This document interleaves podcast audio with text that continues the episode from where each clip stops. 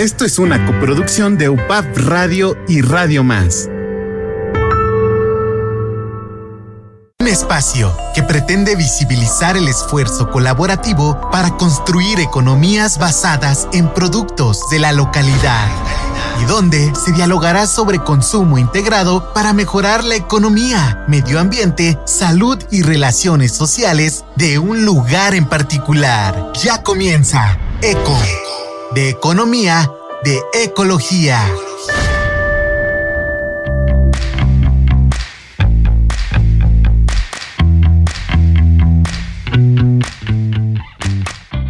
¿Qué tal amigos? ¿Cómo están? Eh, nos encontramos en un momento especial en este programa de Eco de Ecología, Eco de Economía, que nos pueden seguir a través pues, de las redes de, la página www.upap.edu.mx, también por Facebook en UPAP Radio y UPAP Rectoría pues, ¿qué les puedo decir? Estamos en un lugar muy bonito, pero antes de decirles dónde estamos, queremos presentarles a nuestros invitados de honor.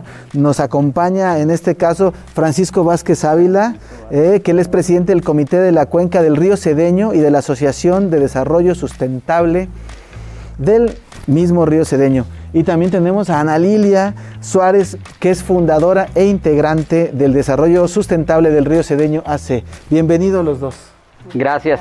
Gracias por la oportunidad de platicar nuestra experiencia.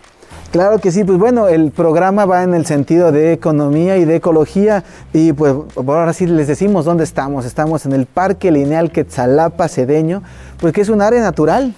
Es un área natural protegida. Ay, protegida. ¿Qué nos puedes decir? Bueno, decimos eh, así muy familiarmente que era un caño, ahora es un área natural protegida y es pues parte sustantiva de nuestra experiencia de estos 26 años haciendo trabajo comunitario y por la restauración de este paisaje. Eh, cuando llegamos a vivir aquí, por ahí del 95, 96, eh, había el proyecto de las instituciones en ese momento relacionadas con el agua de entubar el río. El río había sido convertido con las descargas de banderilla, las descargas urbanas, pues, drenaje de la ciudad de Banderilla eh, en un caño efectivamente y decían como ocurrió terriblemente en nuestra amada Ciudad de México que de aquel paisaje que maravilló a los europeos al ver eh, Tenochtitlan y, todo ese maravilloso asentamiento con todos sus ríos navegables y todo, eh, convertido ahora en una serie de, de, arterias para rendir culto al automóvil, pues. Y ese iba a ser el destino de este río se iba a entubar y esto pues quizá en el mejor de los casos hubiera tenido algún corredorcito o algo. Pero nosotros nos encontramos con este paisaje y en medio de la devastación, deforestación, crecimiento urbano desordenado, eh, merma del caudal del río, basura, basura que por cierto no, no vertían las instituciones, las autoridades, éramos los mismos ciudadanos del vecindario los que paseábamos por aquí y lo tenían hecho realmente un lugar que nadie quisiera vivir cerca de él. Entonces en estos 26 años pues hemos llegado a convertirlo afortunadamente en esta área natural protegida, Parque Lineal Quetzalapan Cedeño. Fíjense que es bien importante esto porque ahora le voy a preguntar a Ana, pero ¿cuántos no nos acordamos aquellos que vivimos en la ciudad de Jalapa eh, de aquellos meses de mayo cuando entre mismo Banderilla y Jalapa pasaba si venía y detonaba una serie de olores y aromas no agradables porque creíamos que era responsabilidad total de, de, pues de gobierno, ¿no? Y cuando deberíamos de actuar entre nosotros. ¿Cómo, cómo, como fundadora, qué empezaron a hacer? Ya que se estableció, ya se tiene todo un área protegida, pero ¿cómo nace? ¿Qué nos puedes contar de eso? Ay, bueno, pues sí, hay que remontarse a más de 20 años atrás y pues sí, como decía Francisco, cuando llegamos, esta era la situación. Eh, los vecinos teníamos que cerrar las ventanas porque el olor que llegaba, pues efectivamente no era nada grato. Eh, cuando llegamos había un patronato que se preocupaba por los servicios, pero poco a poco algún grupo de vecinos, pues nos dimos cuenta del, problema eh, y, y de un bien natural convertido en un caño. Entonces nos pusimos a trabajar y eh, organizados en patronato y después en una asociación civil, empezamos por gestionar ante las autoridades pues la construcción de la planta de tratamiento, empezamos a reforestar, a hacer campañas de limpieza entre los vecinos, pedíamos apoyo en las instituciones, pedimos al municipio talleres de educación ambiental, empezamos a separar desechos, eh, en fin, hacer talleres eh, de educación ambiental para los niños con apoyo de estudiantes de la, de la UB, de la UB. Entonces, eh, bueno, cuando llegamos, pues los hijos eran chicos, estaban en primaria, participaban en los talleres con otros vecinos y ahora los hijos pues traen a los nietos a que conozcan, bueno, no, no que conozcan, pero a que pasen en este parque lineal. Se requiere de mucha paciencia, de mucho trabajo, las, las como en todo, ¿verdad? La, apreciación y la valoración es muy diferente para, para los vecinos, ¿no? Hay quien no valora este espacio hermoso, este espacio, yo digo, ¿quién tiene el privilegio de vivir junto a un río? un río del cual estamos escuchando el murmullo, escuchamos a las aves, podemos pasear alrededor. ¿Quién tiene un privilegio así? Pero bueno, para algunos no es un privilegio, no es importante, es más importante otra cosa, ¿no? Como eh, tener una calle pavimentada, que no digo que no sea importante, pero bueno, entonces sí hay que tener paciencia, eh, mucho trabajo, buscar eh, voluntades afines y así pues ahora somos un grupo.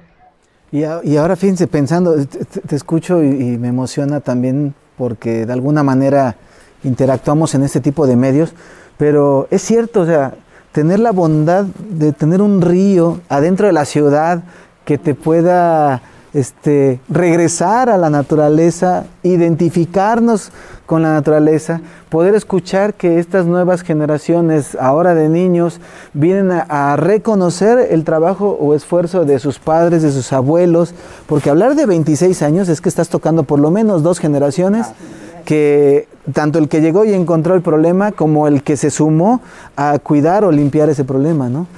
Fíjense que es importante, estábamos aquí, ustedes no lo alcanzan a ver, pero esperemos que se pueda mostrar en algunas imágenes todo el alcance que tiene este río Cedeño, que bien lo dijeron, se volvió por azares del destino en el caño de una ciudad y que ahora tiene una resonancia, una interpretación diferente y que no nada más es, dice uno, es el problema local y es el problema de nuestra comunidad ¿no? Me platicabas que ya se hizo esta planta de tratamientos, que no sé, no sé si me pueden recordar el año en que se estableció la planta de tratamiento. Sí, como no, en el 2010. En 2010.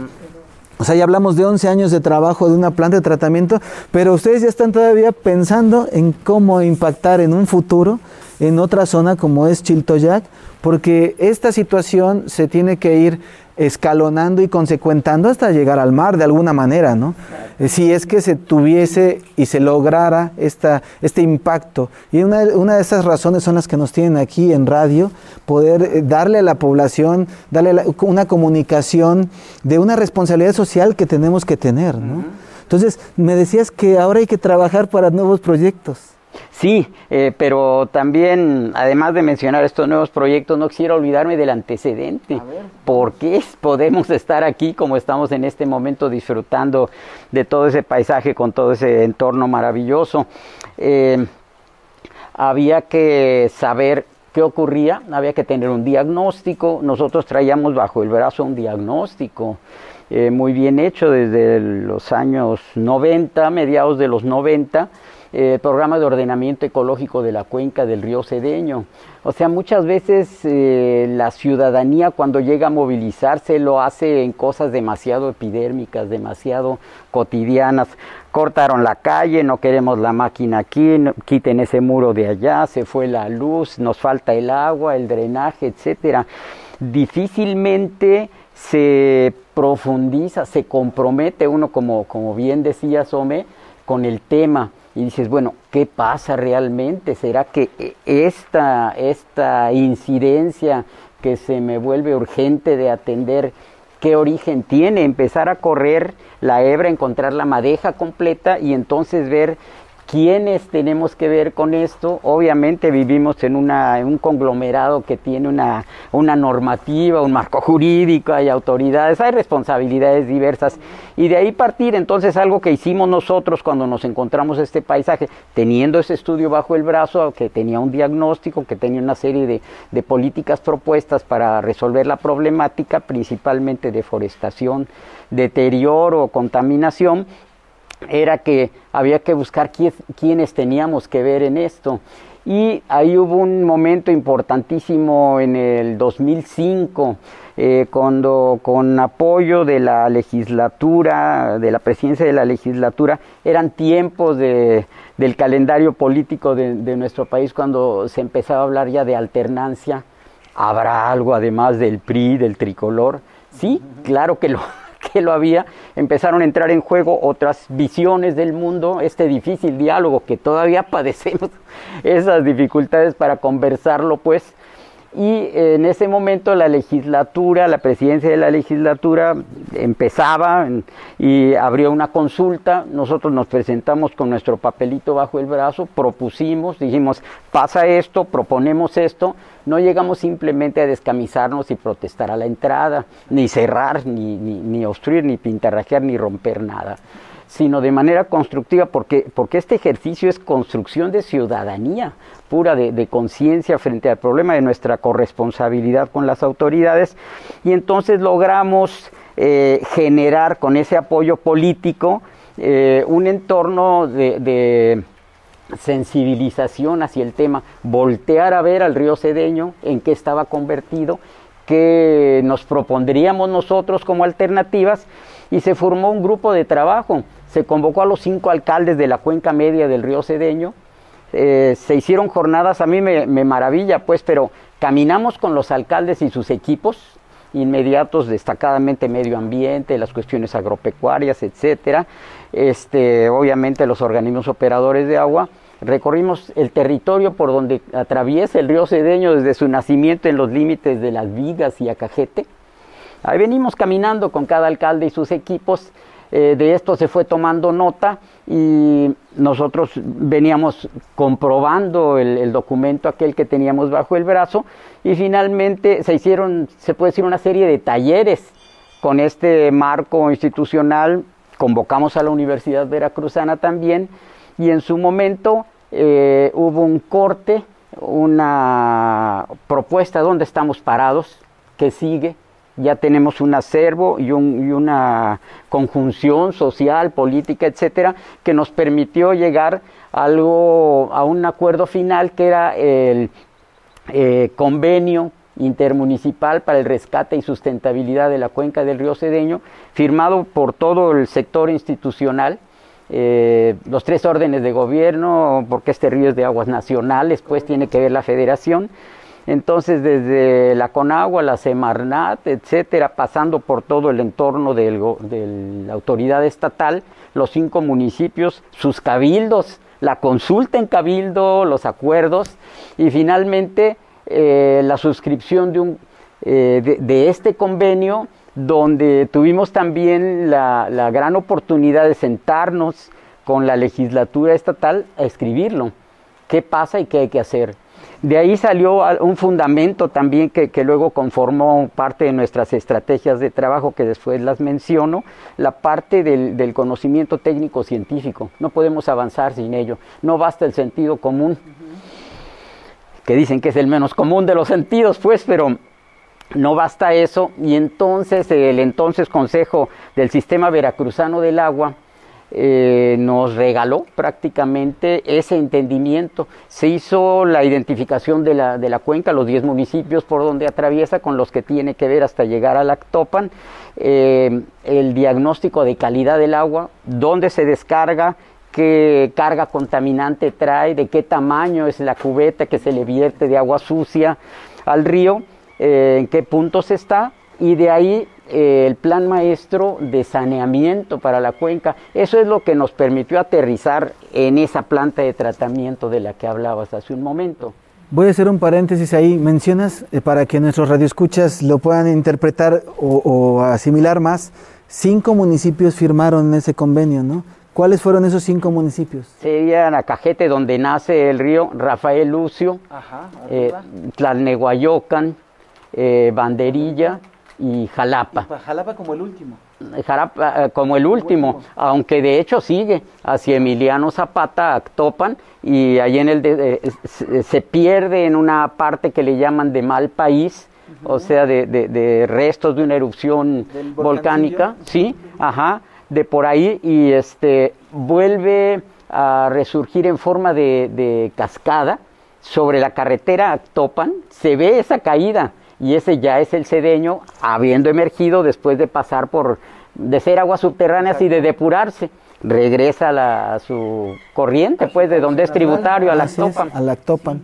Ah, mira. Eso es bien importante porque muchas veces se cree que a veces firman los que menos o, o, los más dañados, ¿no? porque cada vez que el agua va corriendo seguimos generando más daño, pero en realidad lo, lo partieron un buen proyecto, a, a mi a comentario o a título personal, porque eh, involucraron desde el nacimiento, uh -huh. ¿no? desde donde todavía era un río de calidad y en donde está el punto de vicio. ¿no? Entonces eso claro. es también muy, muy importante claro. porque, porque a veces todo el mundo se imagina que pues si en la parte baja es donde descargo mi agua y el agua se va a perder. No, el agua te, seguirá su curso y llegará al mar de todos modos, limpia o sucia, pero va a llegar al mar porque esa es su naturaleza. Claro. Pero qué bueno que en un proyecto este, intermunicipal que involucraron, este, pues tomaron desde, desde los orígenes, ¿no? desde donde viene el agua. ¿no?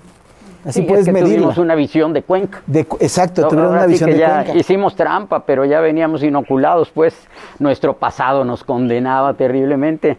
Habíamos estado trabajando durante años en torno al agua, a la ocurrencia del agua, a la necesidad de verla en ese entorno, el contexto eh, geográfico que, que tiene, ¿no? donde los paisajes van conformando afluentes, escurrimientos y un, una corriente, como ocurre con el cedeño, y ahí ya, este, por eso teníamos esa visión de cuenca, agua y desarrollo, participación comunitaria, programas locales de desarrollo, eh, eh, por esas habíamos pasado laboralmente nosotros, pues, en, nuestra historia laboral, eh, profesional, y entonces, de alguna manera, sabíamos qué hacer, era nuestro principal valor para, para, esto y de ahí pudimos impulsar este proceso a partir del convenio. ¿Y la voluntad también? Claro, este, también, sí, desde luego, no teníamos nosotros a nuestro alcance el, el, insumo político, ¿no?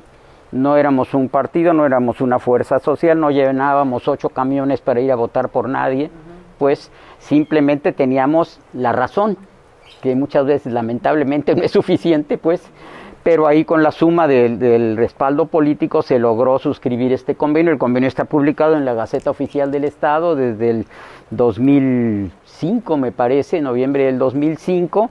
Eh, más adelante, siempre volteando a ver este entramado, eh, buscamos que se eh, identificara la zona federal, siendo un afluente de, aguas nacionales, que nos permitiera este, protegerlo como lo hemos venido logrando. Sobre esa protección y sumadas en el tiempo simultáneamente lo que fue de mantenerlo limpio, forestado, proteger las especies que había. Hay una haya por ahí que van a ver en el, en el programa muy hermoso, es un árbol emblemático de nuestra ciudad incluso. Y de ahí este, logramos... Eh, que se pudiera llevar a cabo la declaratoria como área natural protegida, ya tenía los méritos, se hizo el estudio correspondiente, estudio previo justificativo sobre esa zona federal, es tanto Jalapa como Banderilla en una extensión de 5.5 kilómetros y 13.02 eh, hectáreas. El siguiente paso fue eh, manteniendo esta visión de cuenca, eh, constituirnos en comité de cuenca del río Cedeño, a esta asociación civil que, encabezamos nosotros eh, de, Jalapa, eh, nos sumamos en todo este proceso con nuestros vecinos y compañeros de Banderilla, el Frente Común por Banderilla, y hemos venido construyendo esta interacción intermunicipal. el episodio más reciente sería algo que me parece de la mayor importancia este, para este escenario. El 20 de octubre del, del año 2020, eh, pudimos eh, firmar un convenio entre ambas presidencias municipales de Jalapa, de Banderilla, los dos organismos operadores, las dos asociaciones civiles, y este, reforzando este comité de Cuenca. Y hay una agenda que permanentemente se está alimentando. Ese tubo que ven por aquí es parte de los trabajos conjuntos que realizamos con ambos organismos operadores. Hay problemas muy locales donde en una comunidad hay una descarga, se, lo más cercano para Banderilla es mejor cruzar el río y tocarle a la puerta a Jalapa y decir, oye, ¿cómo ves? Eh, hay esta mesa, ¿no? Si podemos cruzar el tubito, conectarnos a tu red. Jalapa responde, tengo capacidad, es factible económicamente y lo hacemos, así lo hemos venido resolviendo, ya lo que es detalle. Pero hay sobre lo más valioso es gobernanza. Hay una mesa como esta, a veces es insuficiente, necesita ser más grande, pues, donde acudimos, nos sentamos, negociamos, acordamos, hay una manera de dar seguimiento a los acuerdos de cumplirlos y está, es dinámica, no se agota, está creciendo todo el tiempo en movimiento, ¿no? Ese convenio. Estaría ahorita muy vigente para toda la problemática que estamos viendo. Esta planta que mencionabas de, de, de que es estratégica, tiene, son 5.500 casi los beneficiarios, más o menos a la mitad entre Jalapa y Banderilla, y aquí tendríamos ya la, pues, la posibilidad de eh, replicar esta experiencia que, van a ver a, lo largo de estas intervenciones, eh, lo que se ha podido realizar, avanzar en la sustentabilidad de, esta, de esta zona y venir ya haciendo el trabajo comunitario como este, con núcleos en el Naranjal, en el Moral, en diversas colonias de Jalapa, de Banderilla, en la Haciendita, este, donde pudiéramos ir, eh, ya sabemos cómo, y en la zona, no es algo exótico que viene diseñado quién sabe dónde, y, construir algo que le hemos llamado el corredor metropolitano norte de Jalapa, sobre un sedeño limpio, limpio gracias a esta, a esta obra, ¿no? Y que ahora que ya son 26 años y se han metido, se han involucrado, como bien dicen, con tantas colonias, ¿qué actividades eh, se pueden desempeñar aquí? ¿Qué nos puedes contar? Pues miren, eh, en nuestro programa de gestión del parque lineal tenemos varias líneas de trabajo y son las que nos guían siempre y las que ponemos, tratamos de poner en práctica. En primera, el ordenamiento territorial. En, segunda, el saneamiento. Eh, del río y de su entorno. En tercera, la agroecología la agroecología ha sido una herramienta importante para este, relacionarnos con las personas, ¿no? porque pues a muchos les interesan las plantitas, que sembrar una lechuga, que cuidar el árbol, e, e, etcétera. ¿no? Entonces la agroecología, la educación ambiental, que les digo, se inició desde que los hijos eran chicos, les digo, desde hace 20 años, un poco más, ¿no? Y participaban los niños, los jóvenes, y eh, de ahí, bueno, la educación ambiental, ahí digamos que de manera formal, pero realmente la educación ambiental, pues la ponemos en práctica de muchas maneras, ¿no? Haciendo agroecología, recorriendo el andador, el río. Entonces la educación ambiental es importante. Sabemos que si no mejoramos este, nuestra forma de ver la naturaleza, pues nos va a llevar el tren, ¿no? Porque realmente para muchos la naturaleza es para saquearla, ¿no? Yo puedo entrar al parque lineal y llevarme tierra, y este, cortar el, el bambú, y este, cortar el árbol, dejar el excremento de mi perro, porque pues ahí no es de nadie, ¿cómo que no es de nadie, no? Es de Este, todos. es de todos, ¿no? Entonces la educación ambiental es muy importante y otra línea de trabajo es el área natural protegida y pues la gobernanza, ¿no? De la que nosotros siempre creemos en, bueno, y lo hemos puesto en práctica, los problemas se pueden afrontar con la participación y la gestión de la ciudadanía, de las autoridades y de la academia. Entonces, así hemos hecho. Y, y tenemos, eh, pues, talleres formales e informales de agroecología, recorridos didácticos, podríamos decir, entre comillas, donde vamos este, con, con diferentes este, visitantes, ya sean niños, este, profesionistas, jóvenes, universitarios, lo que sea, pues les mostramos los valores de este pedacito de bosque mesófilo de montaña, de esta área natural protegida, les mostramos el deterioro causado fundamentalmente por el hombre, por nosotros, ¿no? Y también les mostramos las alternativas que se han puesto en práctica para, para este, pues, rescatar esto. Y por eso le llamamos Parque Lineal Quetzalapan Cedeño Aula de la Naturaleza, porque podemos aprender y reconocer cosas buenas y cosas malas y alternativas. ¿no? Entonces, pues los invitamos, ahora hemos eh, puesto en práctica otra forma de, de, reconocer la salud de la naturaleza y la salud de nosotros con un mercadito eh, orgánico, digamos. Uh -huh. esa, es, esa, es, una gran ventaja, eh, poder decir que aquel espacio que en algún momento era infuncional, se volca de manera funcional y este programa que habla de ecología, pero también de economía, ¿no? Cómo empieza a tener o a generar esos dividendos que la población empieza a encontrar de manera local, uh -huh. ¿no? Hablar del consumo local, bueno, ya lo hemos platicado en varios programas, ahora se refleja en un mercadito que, ¿cómo se llama? Se llama Mercado Local Quetzalcali y se realiza solamente una vez al mes, con, obviamente con productos elaborados por los productores, no se puede venir a revender y también obviamente amigables con nuestra salud y con el cuidado de la naturaleza. Y cero basura también. Cero basura también, eso podemos aprender si ustedes recorren el Parque Lineal, si ustedes ven nuestro módulo de agroecología y cultura, que es otro gran logro que tenemos. Aquí este módulo de agroecología y cultura no cuenta con basureros porque si alguien quiere generar basura, que se la lleve, que se la lleve. Que se la lleve. Y si es se come una, si se come pues. un plátano, pues hay un compostero, un lombricompostero para darle de comer a las lombrices con la cáscara de plátano. Tenemos ecotecnias aquí, baño seco, eh, estufa ahorradora, captación de agua de lluvia. Estamos tratando de demostrar que, que, se puede vivir y se puede cuidar la naturaleza de otra manera. No estamos conectados ni a red de drenaje ni a red de agua potable.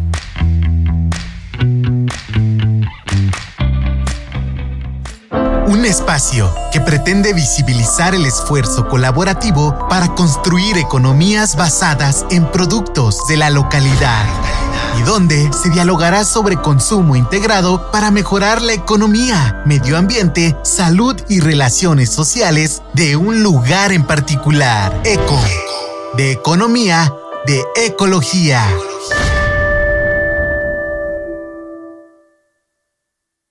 Un espacio que pretende visibilizar el esfuerzo colaborativo para construir economías basadas en productos de la localidad y donde se dialogará sobre consumo integrado para mejorar la economía, medio ambiente, salud y relaciones sociales de un lugar en particular. Eco, de economía, de ecología.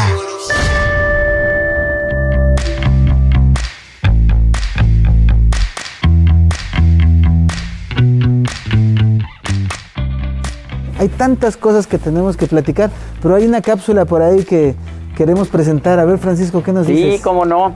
Eh, quizá uno de los logros eh, más importantes para nosotros está en el, en el terreno humano. Eh, ha habido gente sensible, pues en, en, toda esta diversidad de relaciones y en esta parcela demostrativa que permite al transitar por aquí. Ay, ¿qué están haciendo? Eh? ¿De qué se trata? ¿qué pasa aquí?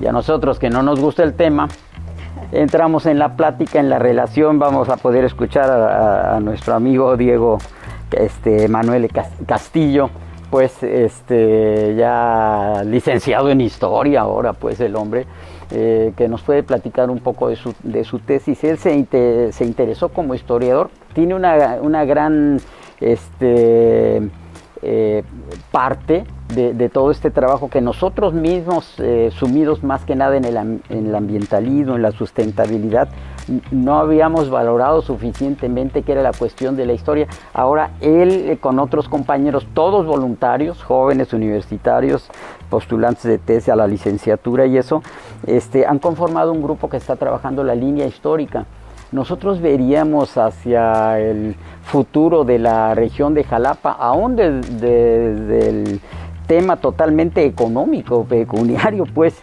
la vis eh, turística, cultural para Jalapa, ambiental también, aquí se pueden venir a observar cuantas especies y maravillas del bosque de niebla pero también qué hemos hecho el ser humano, no hemos hecho puras barbaridades, ¿eh? también tenemos por ahí alguna virtud perdida, ¿no?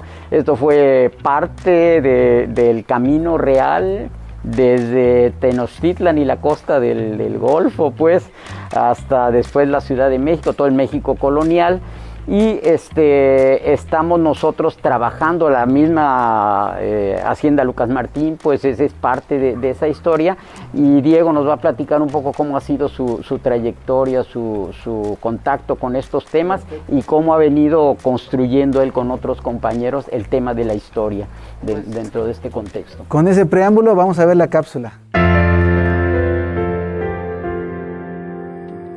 Hola, ¿qué tal? Muy buenos días. Mi nombre es Diego Castillo.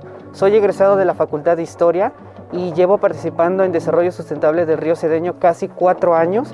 Eh, mi vinculación con el río, con el paisaje, con el entorno, eh, viene desde hace mucho tiempo ya, desde que yo era un niño, pero de, desde que yo me empecé a vincular y a participar en las actividades que aquí se realizan, hace aproximadamente cuatro años, en una ocasión vine con un amigo en la bicicleta eh, a recorrer el parque, a recorrer el camino desde aquí hasta la cascada.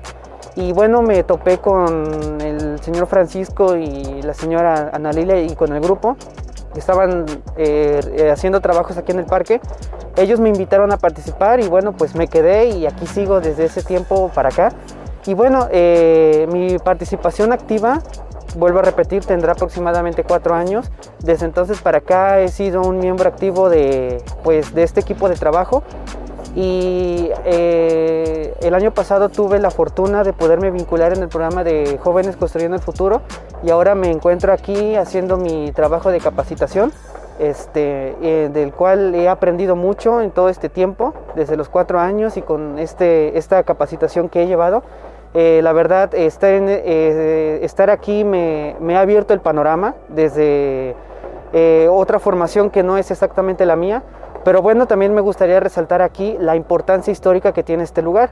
Eh, ya que venir al Parque Lineal Quetzalapan Cedeño no es solamente apreciar el medio ambiente o la naturaleza, sino que también es apreciar un gran pasado histórico que tenemos aquí, empezando por el nombre, porque el nombre real, original de, del río es Quetzalapan, que en náhuatl significa río de los quetzales, eh, pero que se le cambió el nombre justamente cuando llegan los españoles, por aquí, por este entorno pasaron los españoles a mando de Hernán Cortés, entre, entre ellos venía un soldado llamado Juan de Cedeño, el cual se enamora de este lugar, queda, queda impresionado por el paisaje y él funda su casa a orillas del río Cedeño, casa que todavía existe, hoy en día es una escuela, me parece que es una escuela particular, se encuentra en el, en el, en el municipio de Banderilla, la cual fue la venta de Cedeño, por eso el río cambia y se llama río Cedeño, ¿no? por, por, este, por este conquistador que acabo de mencionar.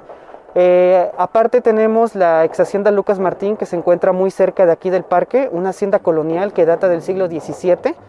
Eh, dentro del parque lineal también tenemos este, un vestigio, un muro, un fragmento de muro, que fue un muro perimetral de la hacienda que fue construido a finales del siglo XVIII, principios del XIX, y bueno, fue parte de los ranchos ganaderos que tuvo la hacienda Lucas Martín.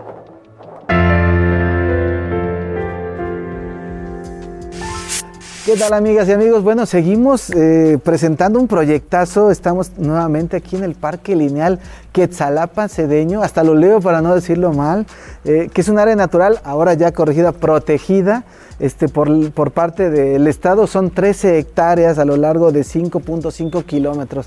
En fin, ya que estamos en, en este tema y que hemos platicado tan abiertamente de cuántas y cómo fue, cómo se creó, es importante decir quiénes integran este proyecto de desarrollo. No sé, Ana, cuéntame, ¿quiénes integran este proyecto? Uy, pues por aquí han, han pasado muchas personas, muchos vecinos, han pasado, bueno, niños, jóvenes, adultos, académicos, eh, instituciones, a todos los que han pasado por aquí y han puesto un granito de arena, unos muy grandote, otros pequeñito, de acuerdo a sus posibilidades, les llamamos los amigos del cedeño. Ustedes ahora van a pasar a ser amigos del cedeño porque pues nos van a hacer favor de divulgar esta experiencia. Entonces ahora somos un grupo de 15 más o menos en, números redondos, eh, que si lo ven de una manera suena muy chiquito, si lo ven de otra manera suena muy grande, porque es. mucho, y es un grupo intergeneracional. Eh, hay desde niños, jóvenes, adultos jóvenes y, dos que somos los adultos mayores, ¿no? Y, este, y todos participamos de acuerdo a nuestras capacidades, a nuestras experiencias, a nuestro tiempo y con mucha voluntad, ¿no? Eh, ¿qué, ¿Qué tenemos a cambio? A alguien le preguntaron, oye, ¿y cuánto te dan a ti por ir ahí? ¿Qué, ¿Cómo que me dan? Sí, ¿cuánto dinero te dan? ¿Cuánto te pagan? No, aquí no pagamos nada. Aquí obtenemos muchas cosas a cambio de eso, simplemente aprender, convivir entre nosotros y con la naturaleza en este espacio seguro para niños, jóvenes, hombres, mujeres, este, aprendiendo cosas, conviviendo y disfrutando. Pero entonces sí hay un pago porque recibimos oxígeno, recibimos confianza, seguridad, ¿no? interacción. ¿no? Cuando, nos, cuando nos van a preguntar hay que contestar eso, si hay un pago, porque realmente obtenemos cosas tan maravillosas que la misma naturaleza nos da, pero que coloquialmente no, no valoramos. ¿no? Entonces, eh, es, es, es, muy importante, es muy importante impactar en la comunidad. Es, es, muy importante colgarse de los triunfos ¿no? y decir, ya tenemos un río muy bonito, cuando no hemos metido las manos, y hace rato decías de los, de los quehaceres, ¿no? ¿Cuántas, ¿Cuántas gentes no se involucraron que nos han dicho, me imagino que han fluctuado esos 15 a, momentos de ser 20, a momentos de ser 10 o a momentos de ser más, ¿no? 26 años y, y, decir 15 se escucharía muy, muy poco, pero realmente es mejor 15 convencidos que 100 que no sepan qué hacer, ¿no? Entonces, ¿Qué es, lo que, es lo que más integran? Hablabas de 15 familias, a ver si nos puedes compartir un poco qué es lo que están haciendo esas, esas 15 personas en ese proyecto. Bueno, un, poco lo que decía Lili, este sentido de los amigos del cedeño. Esta, no, no hay exactamente estos 12 que menciona Lilia, es un grupo relativamente reciente, de los últimos cinco años más o menos, eh, pero a lo largo del tiempo se han ido dejando eh, pequeñas ventanitas abiertas, pues, eh, donde, por ejemplo, estas 15 familias participaron hace años en talleres de educación ambiental, separación de desechos, cero basura, etcétera, la opción de qué hacer con nuestros residuos, que es un problemón mayúsculo, pues. De ahí aprendieron a separar eh, no tienen por sus actividades personales, su estructura familiar, decisión personal, a veces por edad misma y todo, la posibilidad de estar como estamos ahorita nosotros reunidos o venir a nuestras eh, faenas eh, dos a la semana, pero su manera de participar es esa. Mm, separan sus desechos, todo lo que es cocina, lo que es orgánico, ya saben que sí, que no, viene a dar lo van haciendo un pequeño este, contenedorcito, una bolsa de plástico que se regresan, no queda ahí pues. Eh, la vacían en unas cubetas, las verán en algún momento de, esta transmisión y son de esas cubetas de 19 litros, comunes y silvestres pues. Eh, y ahí se almacena diario, nos echamos ahí un solo mediante partitura de pala, cuas, cuas, cuas.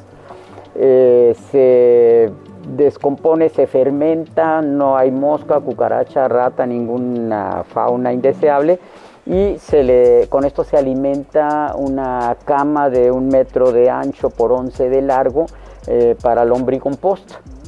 Y nosotros hacemos todo ese trabajo de beneficio de la, de la lombricomposta, la vendemos este, al igual que nuestros composteros que, se manejan a través de los jardineros, que también son productores de, composta y que igualmente distribuimos nosotros eh, a través del mercado La Gira, por ejemplo, de nuestro mercadito que es Alcali, y pues es nuestra aportación. Hay muchas otras participaciones, maestros que ya sabemos que año con año en su programa de vinculación, en servicios sociales, en tesistas, etcétera, eh, traen a sus alumnos alguno, como es el caso de Diego, de otros de nuestros compañeros. Oye, a mí me gustaría regresar, pues, y este, de esa manera se va.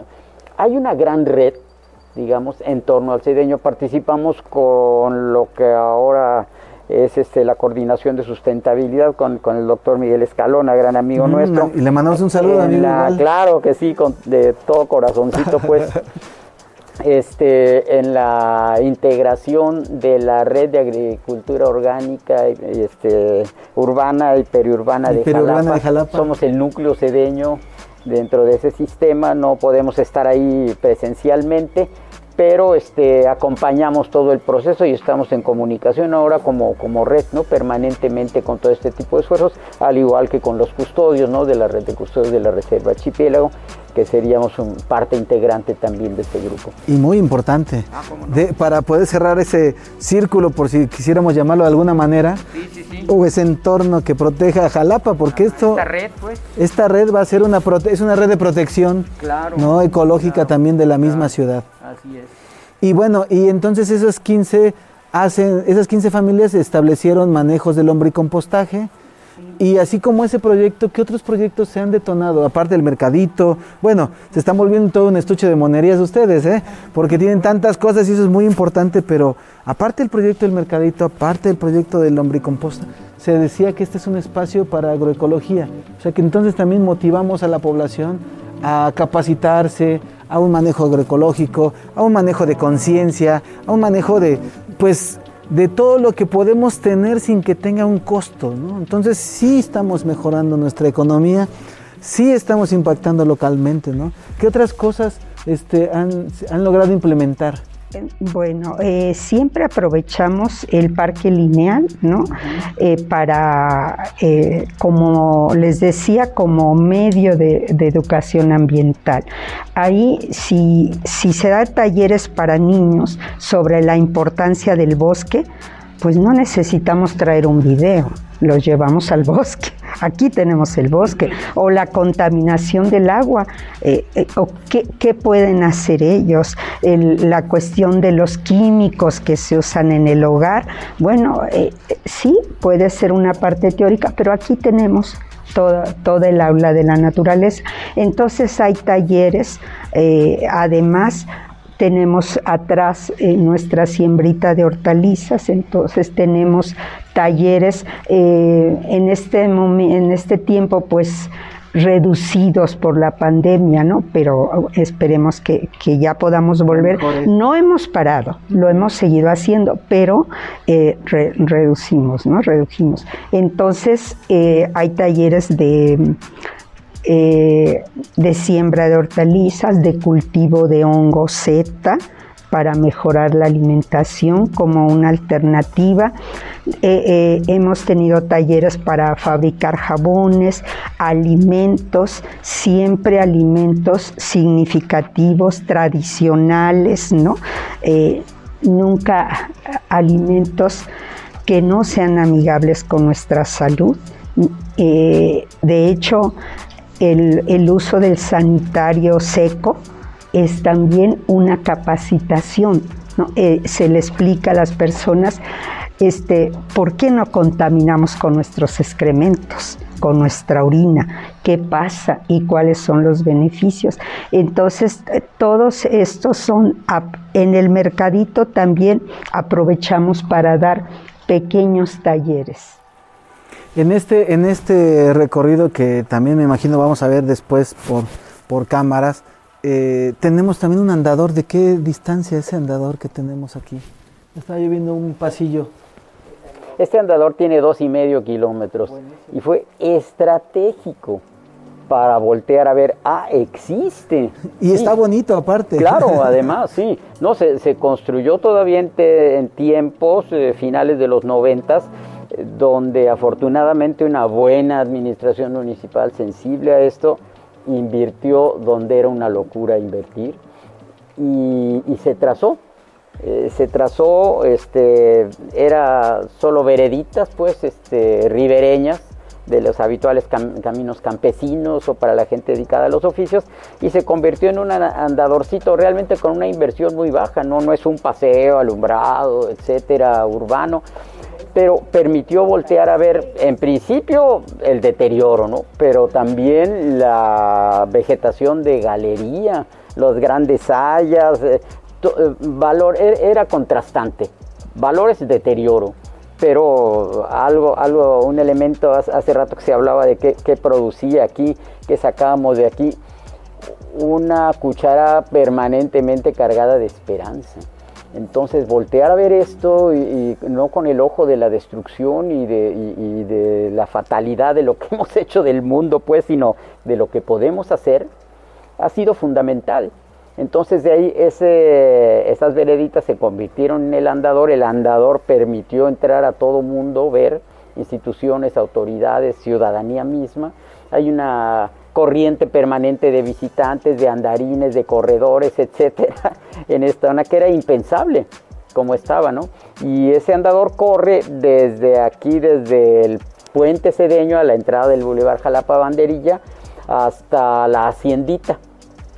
Y es un trayecto, un trayecto también muy interesante de, de ver todo ese paisaje urbano y cómo ha ido la gente apropiándose poco a poco sembrando, limpiando, arreglando pasos, etc. Pues qué importante, cuántas cosas que siempre, siempre nos quedamos con los tiempos, la producción siempre nos corta, no sé qué vamos a hacer ahora, si ampliar o no, pero bueno, hay tantas cosas que igual y nos permitan en un futuro regresar a conocerles y ver los avances. ¿Algo más que quieran agregar? No, pues invitar a los amigos que nos están escuchando, viendo, pues según sea el medio, a que nos visiten. Eh, para toda la parte del estudiantado de la, universidad es fundamental. Este es, como dice nuestro amigo, eh, nuestro querido amigo Miguel Escalona, pues el aula de la naturaleza. Aquí está, ahora sí que el blanco, el negro, el verde, todas las posibilidades de en estos tiempos suena muy muy grande, muy fuerte, pero de lucha por la supervivencia, de un nuevo modelo civilizatorio, hay que aprender a traer esto que a veces no, no aceptamos, pues la sana distancia, nuestro cubrebocas, etcétera, para sobrevivir y tantas cosas. Esta es una propuesta de cómo hacerlo. No hemos parado, pero no irresponsablemente. Pues hemos podido demostrar, y sería quizá parte de la parcelita, podemos estar juntos, podemos interactuar, eh, crecer, eh, conocernos, eh, imaginar otro mundo posible este, y, no aceptar que, esa pandemia pues nos diezme y, nos conduzca, diría mi compadre Darwin, pues hacia dónde, ¿no? Hacia la extinción. Fuimos capaces o no como especie de aprender la lección y sobrevivir o hasta ahí llegamos. Somos seres de evolución. Ana, ¿algo que quieras agregar? Esto es, eh, para nosotros ha sido una experiencia maravillosa. Nos y de verdad el, grupo es un orgullo y, es, y estamos en familia con un objetivo común. Pues muchas gracias. Bueno, ¿qué les puedo decir? Unos excelentes anfitriones. Estos eh, invitados de honor que tuvimos nos han demostrado y nos van a seguir demostrando muchos años más todo lo que se puede hacer. Como siempre agradecidos del tiempo y que se nos permita mostrar todo lo bonito que tiene el Estado. Les mandamos un saludo a la distancia.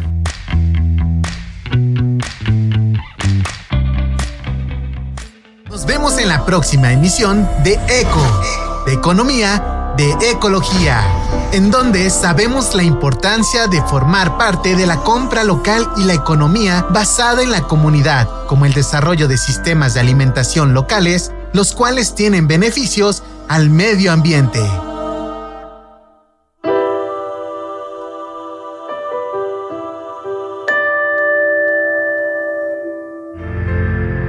Esto es una coproducción de UPAP Radio y Radio Más.